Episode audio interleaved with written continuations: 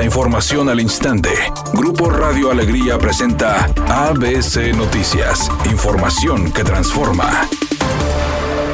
El gobernador de Coahuila, Miguel Riquelme, informó que no existen indicios de que la joven Devani Susana Escobar, desaparecida el pasado 9 de abril, haya ingresado a esta entidad, agregando que hay acciones coordinadas en el Plano General de Seguridad con Nuevo León y Tamaulipas por distintos sucesos que han marcado a estos estados, por lo que se está apoyando a través de labores de inteligencia, cruzando bases de datos e intercambio de información, operativos en brechas del sureste, además de recorridos en la carretera Monterrey-Saltillo, Arteaga y Ramos Arispe. Por su parte, el gobernador del estado, Samuel García, dio a conocer que tan solo en el 2022, la Comisión Local de Búsqueda de Nuevo León ha contabilizado 327 alertas por la desaparición de mujeres, de las cuales 33 no han sido localizadas, agregando lo siguiente. Es que el problema es multifactorial. Afortunadamente, y lo digo con mucho cuidado y respeto, no es un tema de bandas ni de secuestro. Si fuera el caso, no estarían aquí las secretarias de la mujer ni de igualdad. Estarían militares y Fiscalía General de la República. Además informó sobre el número de mujeres desaparecidas y localizadas. Esas 327, 294 localizadas, 33 no localizadas. De las localizadas, 289 con vida.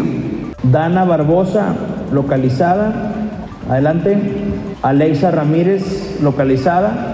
Jacqueline del Río, localizada. Liliana Pérez, localizada. Maite García, localizada. Patricia Coronado, localizada. Griselda Marcelino Cruz, localizada. Entonces, tenemos al día de hoy 301 localizadas. Puedo decir que tanto Devani como los otros casos está todo el estado volcado a buscarlas. El lunes que echamos a andar el código ALBA, el código sugiere pedir recompensas y por eso desde la semana pasada se activó el código y hicimos público que a cualquier persona que nos dé información útil de cualquier caso relacionado a no localizadas de Nuevo León, si la información es certera y nos ayuda, va a haber recompensa luego de que la Cámara de Diputados reformó la ley minera para que solamente el Estado explote la producción de litio, el presidente López Obrador informó que realizará los ocho permisos otorgados a empresas nacionales y extranjeras en el gobierno pasado, ya que solamente en el gobierno de Peña Nieto concesionó 159 mil hectáreas para la explotación de ese metal.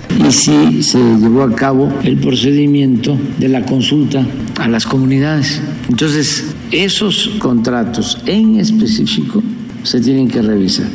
Editorial ABC con Eduardo Garza. Si eres joven, recién egresado o simplemente es tu primer empleo, las empresas no pueden asignarte un salario si no estás dado de alta en el SAT. Antes los mismos negocios hacían ese trámite. Ahora por los cambios a las leyes son procesos personales y lo peor es que no hay citas en el SAT para darte de alta. Estado y municipios quieren impulsar el primer empleo entre los jóvenes, pero a nivel federal ponen trabas que no se pueden superar. Así están las cosas en blanco y negro. Y conste que solo estoy diciendo lo que está pasando a nivel nacional con los trámites del SAT. ABC Deportes informa, básquetbol de la NBA. El equipo de los Mavericks de Dallas vinieron de atrás para llevarse un triunfo importante sobre el Jazz de Utah, a pesar de que no participó Luka Doncic, que es para muchos el mejor jugador en ese momento de la NBA, podría ser el MVP. Cargaron con un triunfo jugando en equipo, lo cual les permite empatar la serie 1 a 1 el día de ayer también ganó el equipo de Filadelfia y los guerreros de Golden State.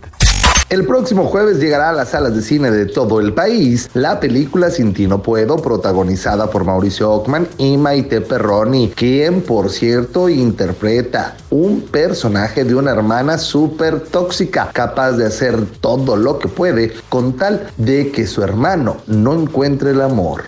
Es un día con presencia de nubosidad. Se espera una temperatura máxima de 30 grados, una mínima de 24. Para mañana miércoles se pronostica un día con presencia de nubosidad. Una temperatura máxima de 34 grados, una mínima de 20. La actual en el centro de Monterrey, 26 grados.